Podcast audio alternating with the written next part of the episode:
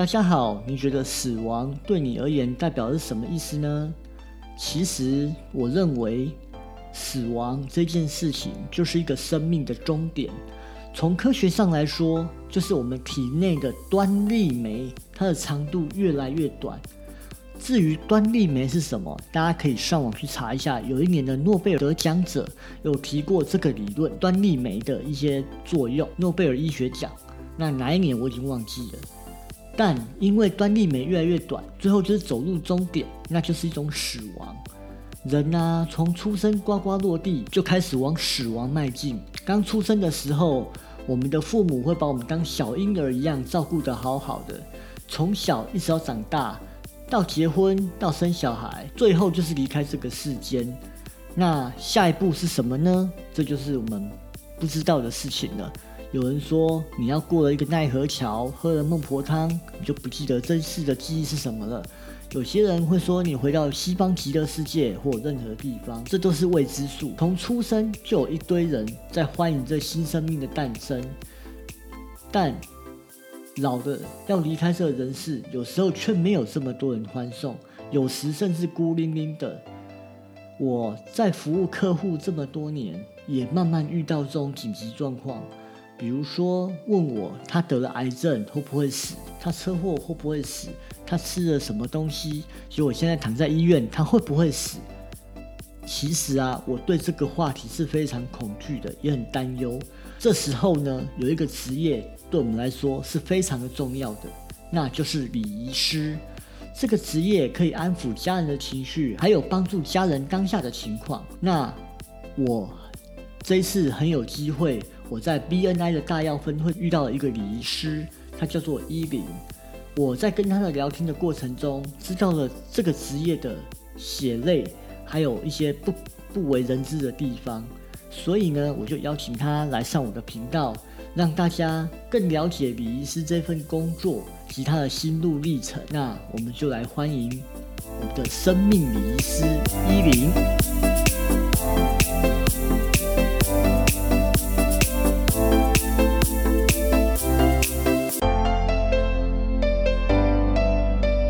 依林，可以请你跟我们的听众自我介绍一下吗？Hello，大家好，我是从事生命礼仪的，我叫依林。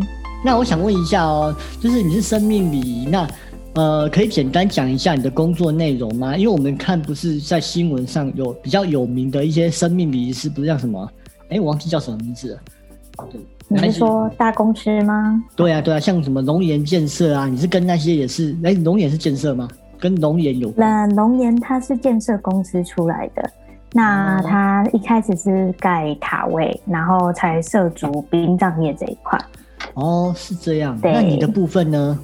我的部分是比较从事呃，在现场做一些规划流程，然后跟后置前前置作业跟后置作业的部分。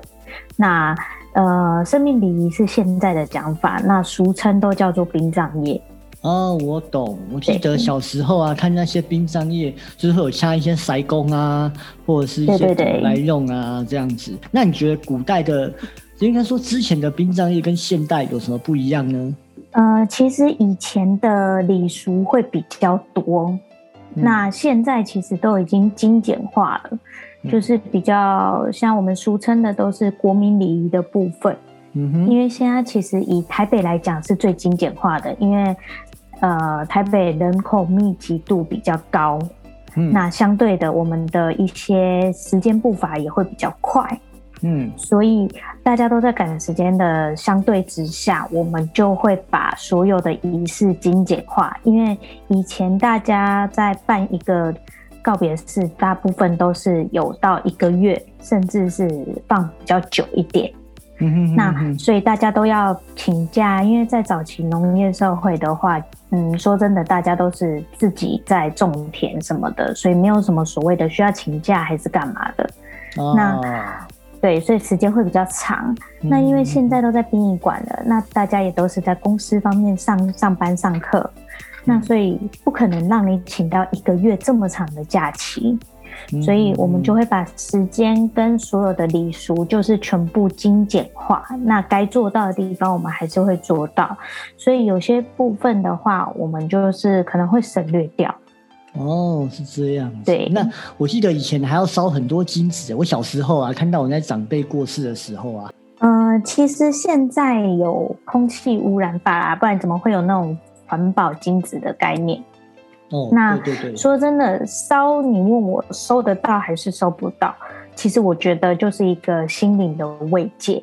嗯那你说我们去阻止他不要烧，说实在的，他心里的那个坎也过不去。所以我觉得有些事情不要有遗憾，嗯你想做的就做。那我相对的，我也都会告诉家属说，做我们做到有自己能力范围内的就好了，不用特地去哦，我一定要烧到怎样，还是我一定要花多少钱？其实真的没有必要，因为我说真的，你越花越多钱，赚钱的都是业者。那相对的，如果你真的没什么经济能力的话，你去花这些钱是对自己反而更不好。那嗯往生者他看到，他一定也不会开心。真的，我跟你分享一下，我之前啊，我在大陆有一个学生，他就在问我说，因为有一次我要我在帮我在帮他们算命吧，就是问嗯。问事情，老师可不可以问说他的网他的阿公能不能收到金子，这可以算吗？我突然想到说，哎、那这样子奇门遁甲到底可不可以拿来算看看？后来我就说好啊，那你你你你报个数字来我算，结果算出来是现在阿公会收到，然后阿公还跟他说不用花那么多时间，就像你刚刚讲的一样，事实上你花再多的钱，那阿公有没有收到是一回事，你真的都是给业者给赚走了。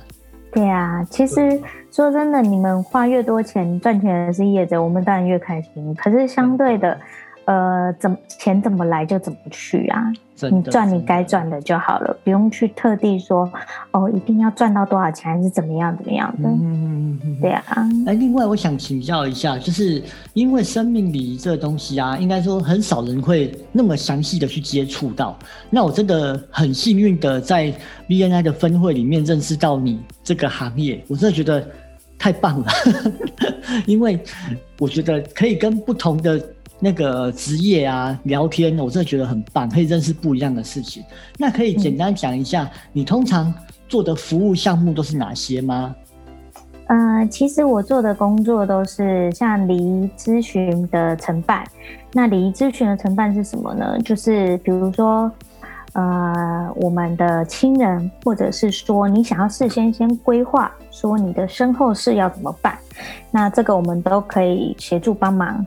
那来询问不代表一定要给我办，我觉得多问、多听、多了解是一件好事。嗯可是要有一个很正确的观念，就是不要拿着人家跟你报的价去打另外一间公司。哦，这个遇到是是不是？嗯，应该是说各行各业的人都会遇得到，嗯因为我觉得对技术者的一个尊重。讲难听一点，如果真的叫你来做我们的工作，你敢做吗？对啊，一般人大部分都是不敢的吧。我那我觉得收多少钱是各凭本事，那他可以开出这个价钱。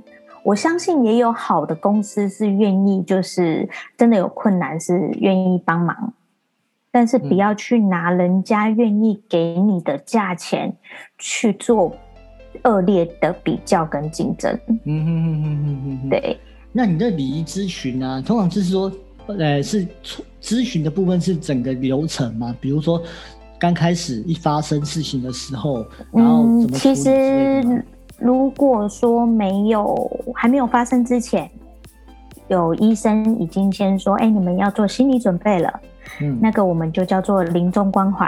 嗯我们可以先去跟往生，呃，就是跟病人先做接洽，或者是我们跟家人先做接洽，了解说有什么样的需求，或者是说他还有什么样的遗憾呐、还没有先做的，还没有先先想到的，我们都可以给建议。那嗯这个部分我们都不先收钱，哦，对我们是不收钱的。嗯那等到事情发生之后，我们其实再来慢慢讨论也是可以的。嗯所以我通常都告诉家属一个观念：任何事情千万千万不要急，你越急越容易慌手脚，然后越容易被人家牵着鼻子走。嗯，真的，对有些事情该来就来了，我们就慢慢的一件一件把它办好对就好了。嗯嗯嗯。那所以说，这整个咨询的流程完以后，那如果他愿意请你帮忙，那你就是直接开始陪伴在他身边吗？还是怎么样？呃，这个部分我们就会有一些，其实还没有发生事情前，我们我们都不会有任何动作。当然，家属有需要什么，或者是病人有需要什么服务的话，我们还是可以做。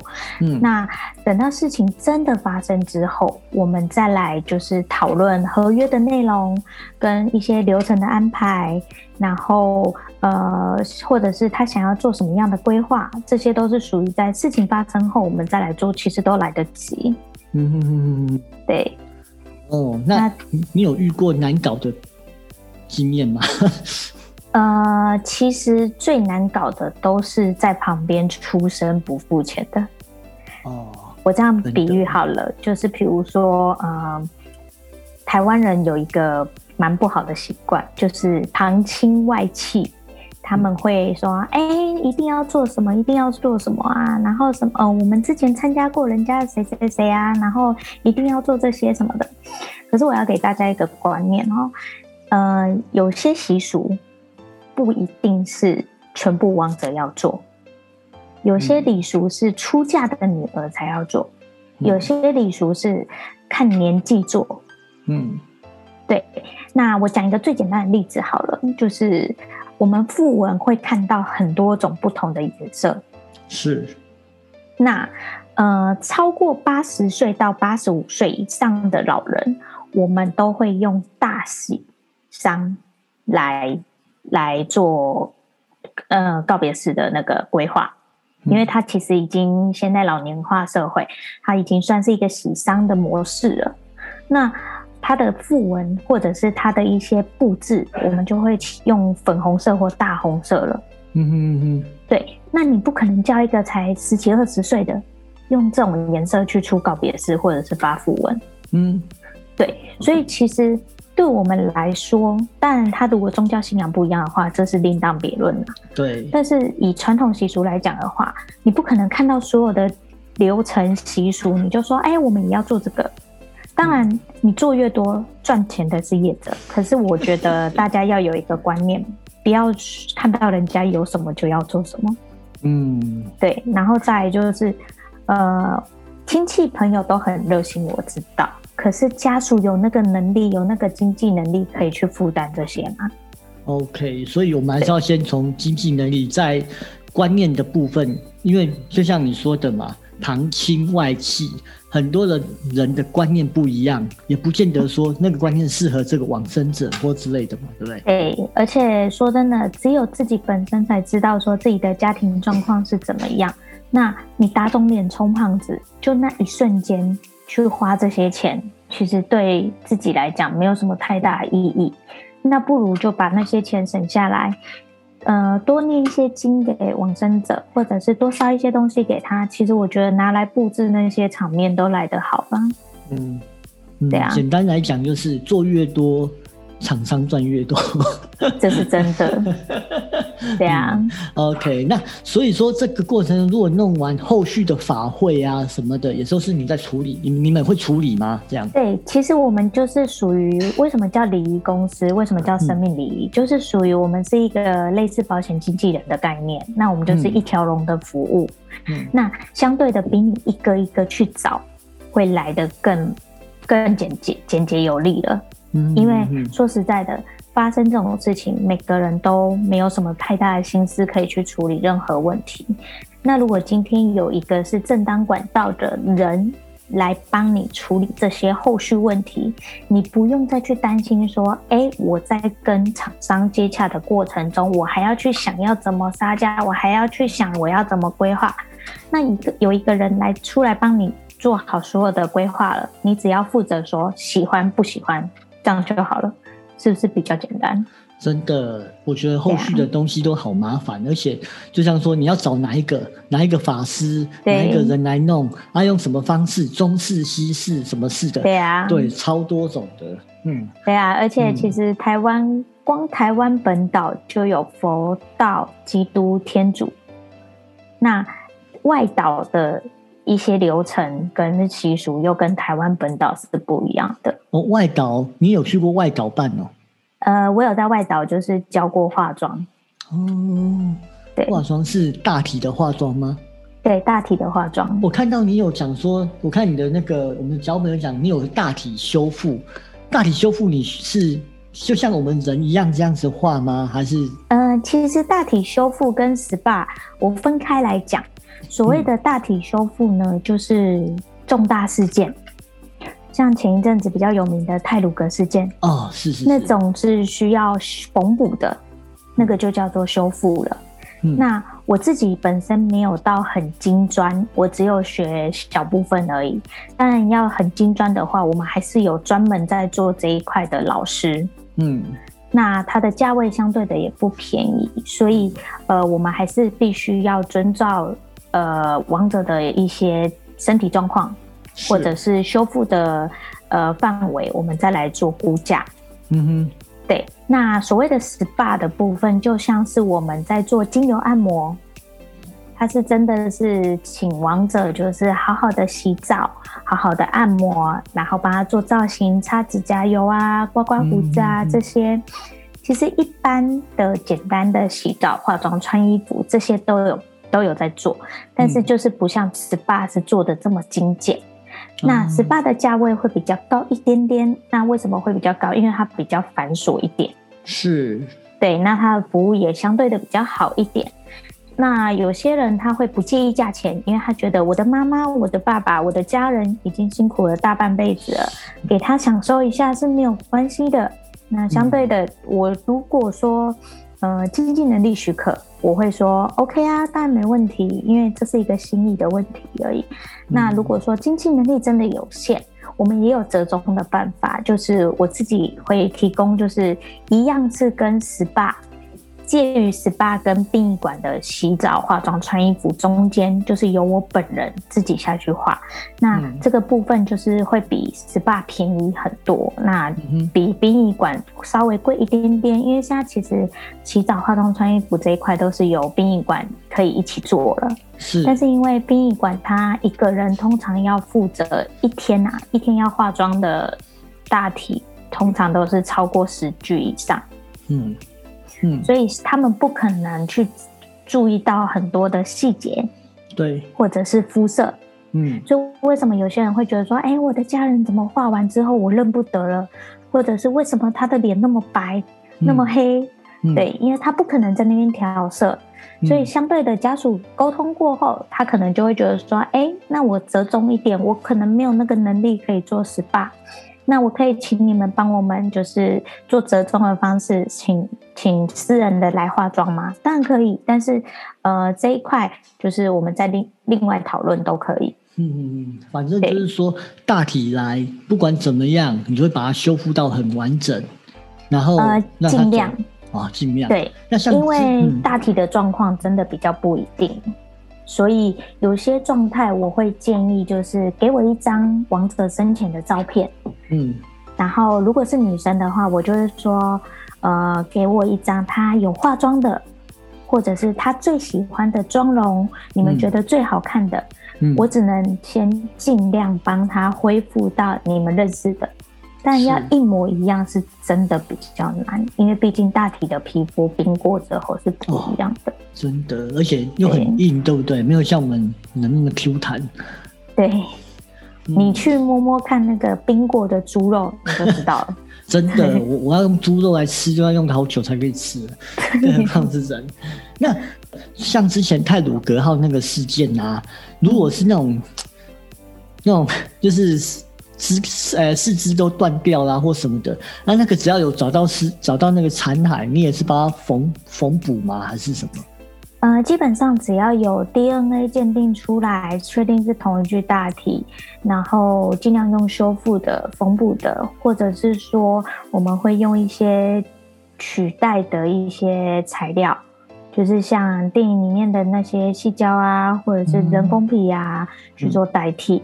当然，这还是要跟家属做协调讨论啊，因为毕竟重大事件由政府插手，我们不可能单独去做自己想要做的动作。嗯，理解理解，这个还有蛮蛮多繁杂的手续的，它牵扯蛮多的。那另外。哎，我想请问一下，你做大体修复，你这样看起来就是小女孩，那你看到那大体，你不会害怕吗？你你第一次看到大体有什么，也是也是会害怕吗？因为看你这样讲的侃侃而谈，好像大体没什么没什么这样。其实我第一次真的看到大体，反而是在我高中的时候。嗯哼，我的。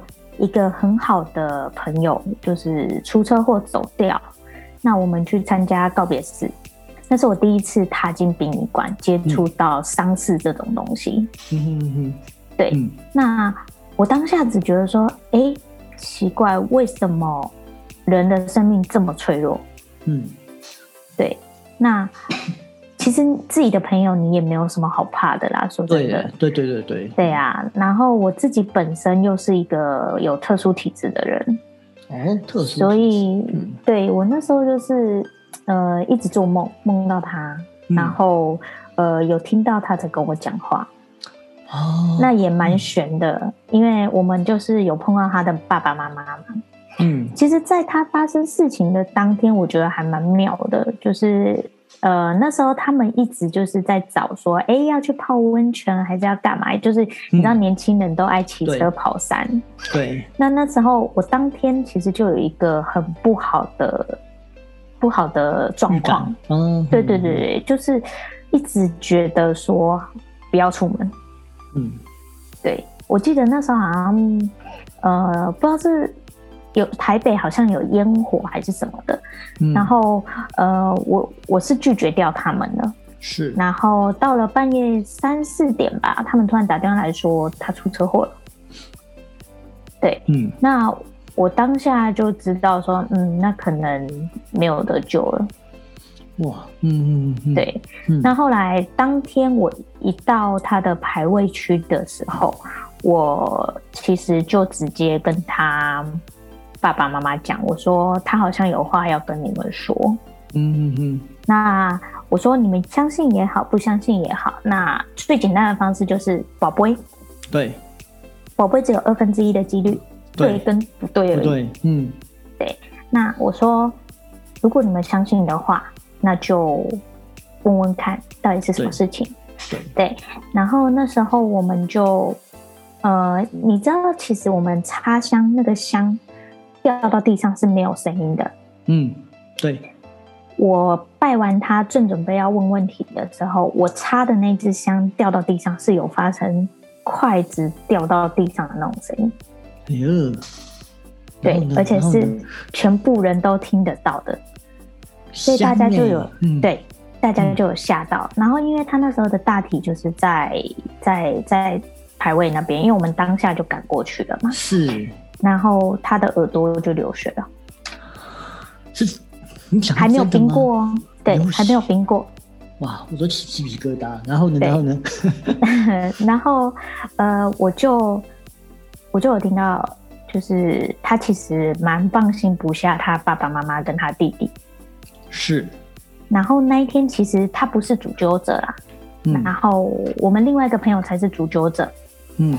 那我就直接把另外一个朋友叫过来，我就说你要代替他照顾他的弟弟。嗯，他就愣了一下，看着我。我说：“我说你跪下来跟他宝贝，如果有三个醒不就代表我讲的是真的。”嗯，不夸张，滑下去马上都是有的，而且没有在那边转哦。有的人你有看过宝贝，应该就知道，有的人会在那边转。嗯，你说硬币那一种的吗？对，我们就是用硬币宝贝，然后他就下去，马上就定了。哦，对，嗯，所以他现在还有照顾他弟弟吗？呃，据我所知还是有的。哦，那就好，就是跟他们家还是有在密切联络。嗯，那就好，那就好。对，因为当天其实大家都说不要去，不要去，因为他们都知道我特体质比较特殊。是，嗯，对。结果他还是拖着我们那个朋友去了，所以他要负起全责。所以你的体质那么特殊，有人叫你什么仙姑之类的吗？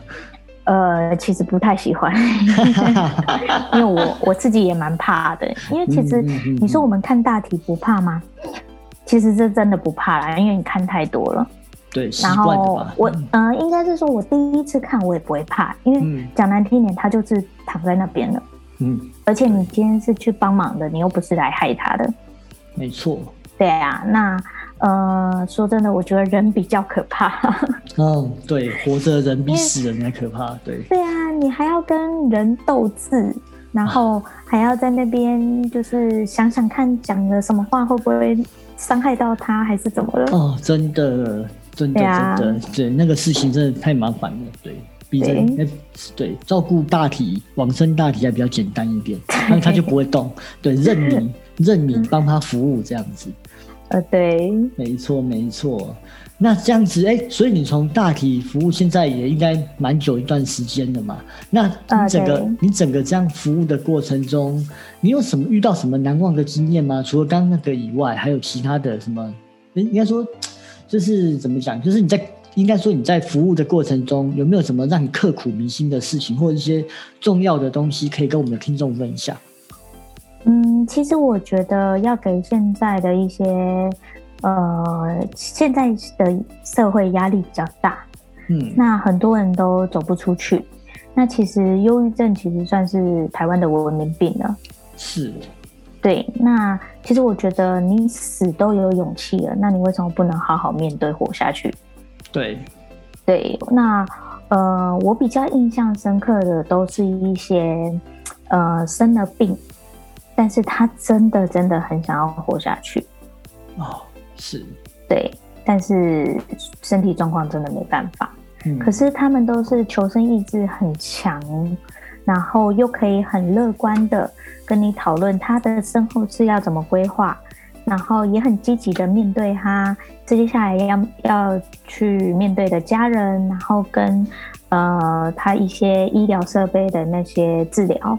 嗯嗯嗯，所以我觉得，嗯，不是只有老人家。是装在棺材里面的，做什么事情都要好好的想一想，而不是留下你爱的人跟爱你的人在那边难过。嗯，没错，这令人鼻酸，真的。因为很多人想要活下去，像我记得有一个比较特殊的案例是，呃，他才九岁，嗯，是一个小女生，然后她先天性骨癌，嗯。骨癌，对，那她骨癌其实说真的，她已经抗癌就是九年了，九年了，对，所以等于从出生开始就在抗癌了，对，那等于她的一生都在医院里面度过了，嗯，对，那我记得印象很深的是，呃，我们在帮他剪接追视影片光碟的时候，其实他。从头到尾都只有“谢谢”这两个字挂在嘴边。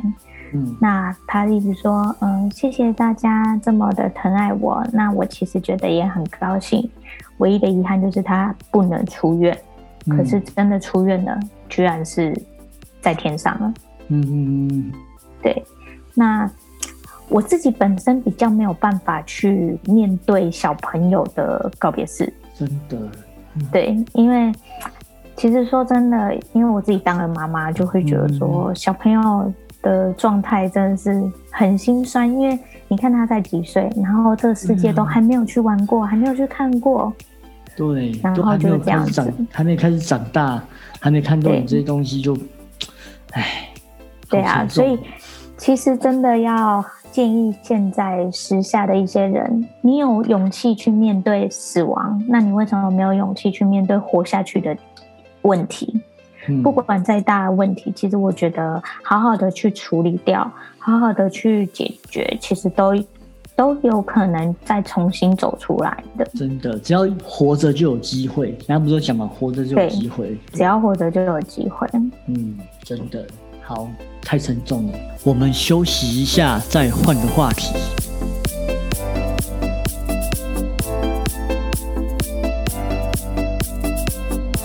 那你遇过这些那么多的那个应该什么？服务过那么多的大体跟经验，还有那么多的事情，你有遇到一些类似像恐怖的鬼故事或什么的吗？可以跟大家分享吗？其实蛮多的耶。真的 啊，太好了！我们接下来中元节，中元节快到了，我们来做个特辑吧。那你可以先简单分享一下，有没有什么你印象中最深刻的一些故事可以跟大家分享？嗯，有一次，这个是真的蛮特别的啦，因为那时候我才刚踏进来殡葬业没多久而已，然后就是还是一个小菜鸟。嗯。然后有一次，我突然睡午觉，还不是还不是晚上睡觉哦，就睡午觉，嗯睡一睡，然后就突然做梦，就是一个声音给对。我看到他的照片，哦。然后又跟我讲他的姓名，然后跟他想要怎么规划，然后我就想说，嗯，奇怪，怎么会梦到这些？嗯。而且是很很实在的那种经，就是体验。嗯然后后来我起来之后，我也没有想太多，因为有的人做梦不是都不会去再回想吗？对，对。然后当天下午没多久，我就接到电话，嗯然后我们到现场之后，一看到照片，我真的愣在地，愣在现场，愣了很久。嗯然后我就看一下家属，我就说：“哎，请问他是不是叫什么名字？”他说：“你认识他哦。”我说：“我不认识他，可是他刚刚来找我。哇，他家属怎么反应？”家属愣了一下，家属说：“哈，他自己去找你。”我说：“嗯，你们相信也好，不相信也罢，但是我真的不认识他。嗯”然后他有给我看一张照片，应该就是你们现在要拿的照片。嗯然后说：“你怎么知道我没有准备照片？因为其实照片不用那么早准备好啦。对，对，就是事情发生后的三天内给我们都来得及。嗯可，是他们当下就有拿照片给我。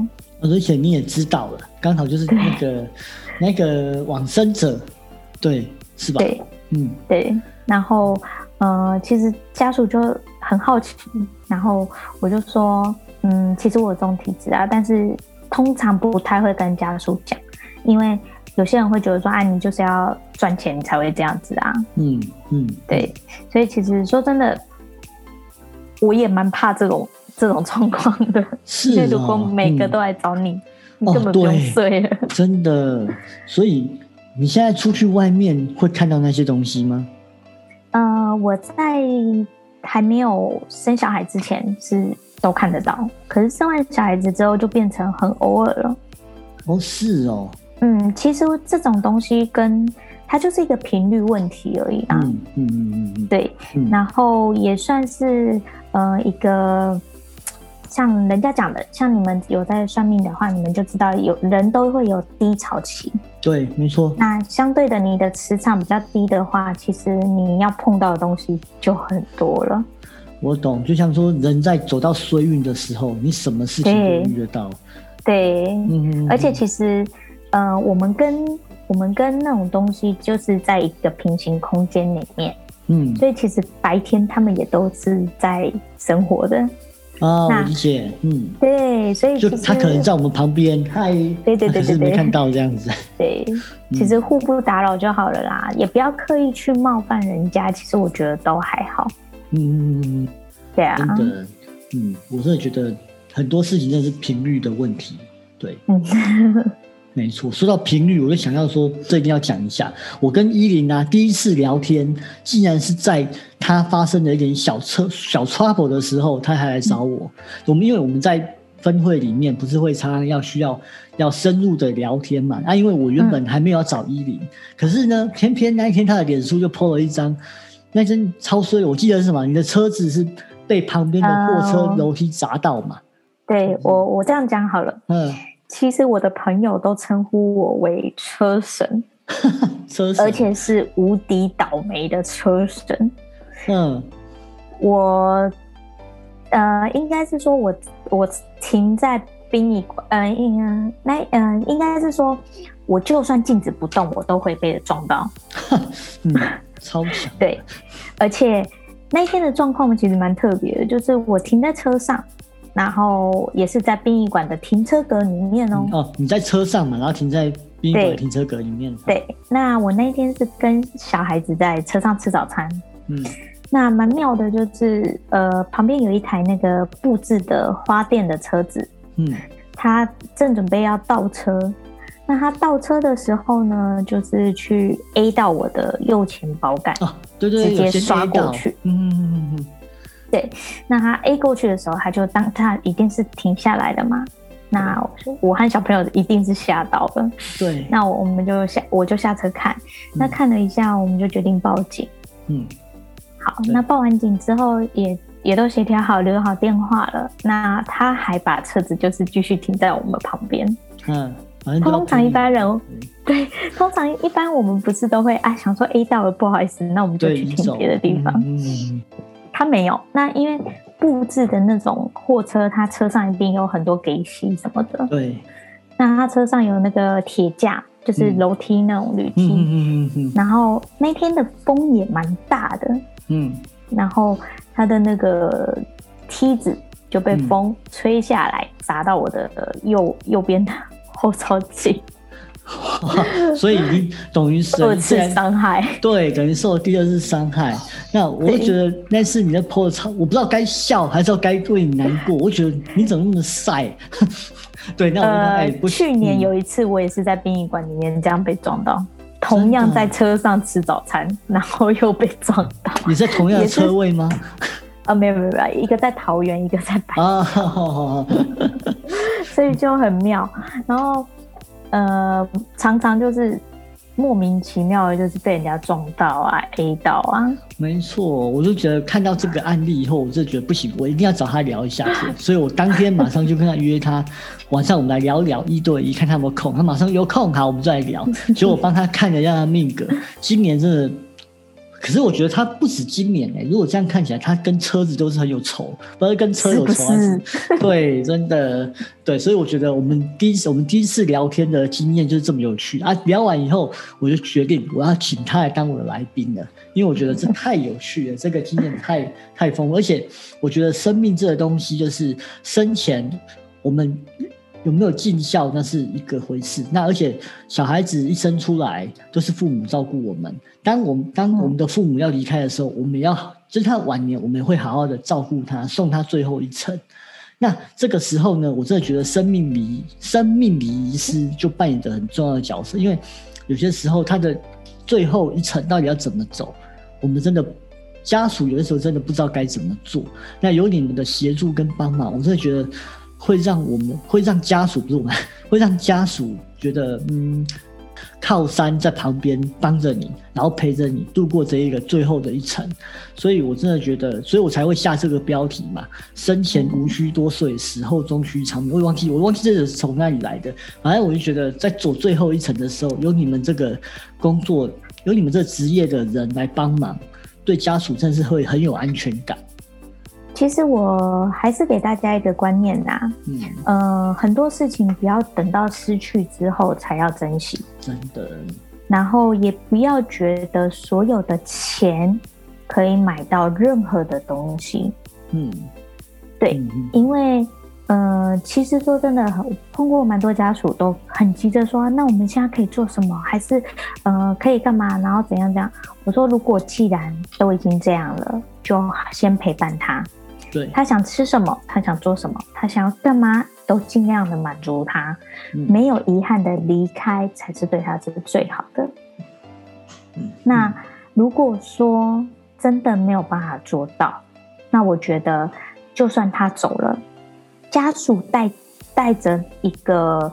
嗯，他的心心态去面对这些事情，去处理这些事情，去帮他完成这些事情，其实我觉得也是蛮有意义的。啊真的，嗯，没错没错。所以真的有的时候，呃，就像说我们刚刚讲的嘛，在古代的时候，在应该是在早期的时候，没有你你们这个职业，就殡葬业的时候，他们来好像也没有像你们有那么的细心的规划，通常都是啊，贝啊不来宅力啊，或者像那种，哎，你叫啊，走走后啊，塞工掐下来，我这样讲很贴切吧？但是那时候听到的都是这样。以前农业社会就是这样啊，就是事情发生了，然后。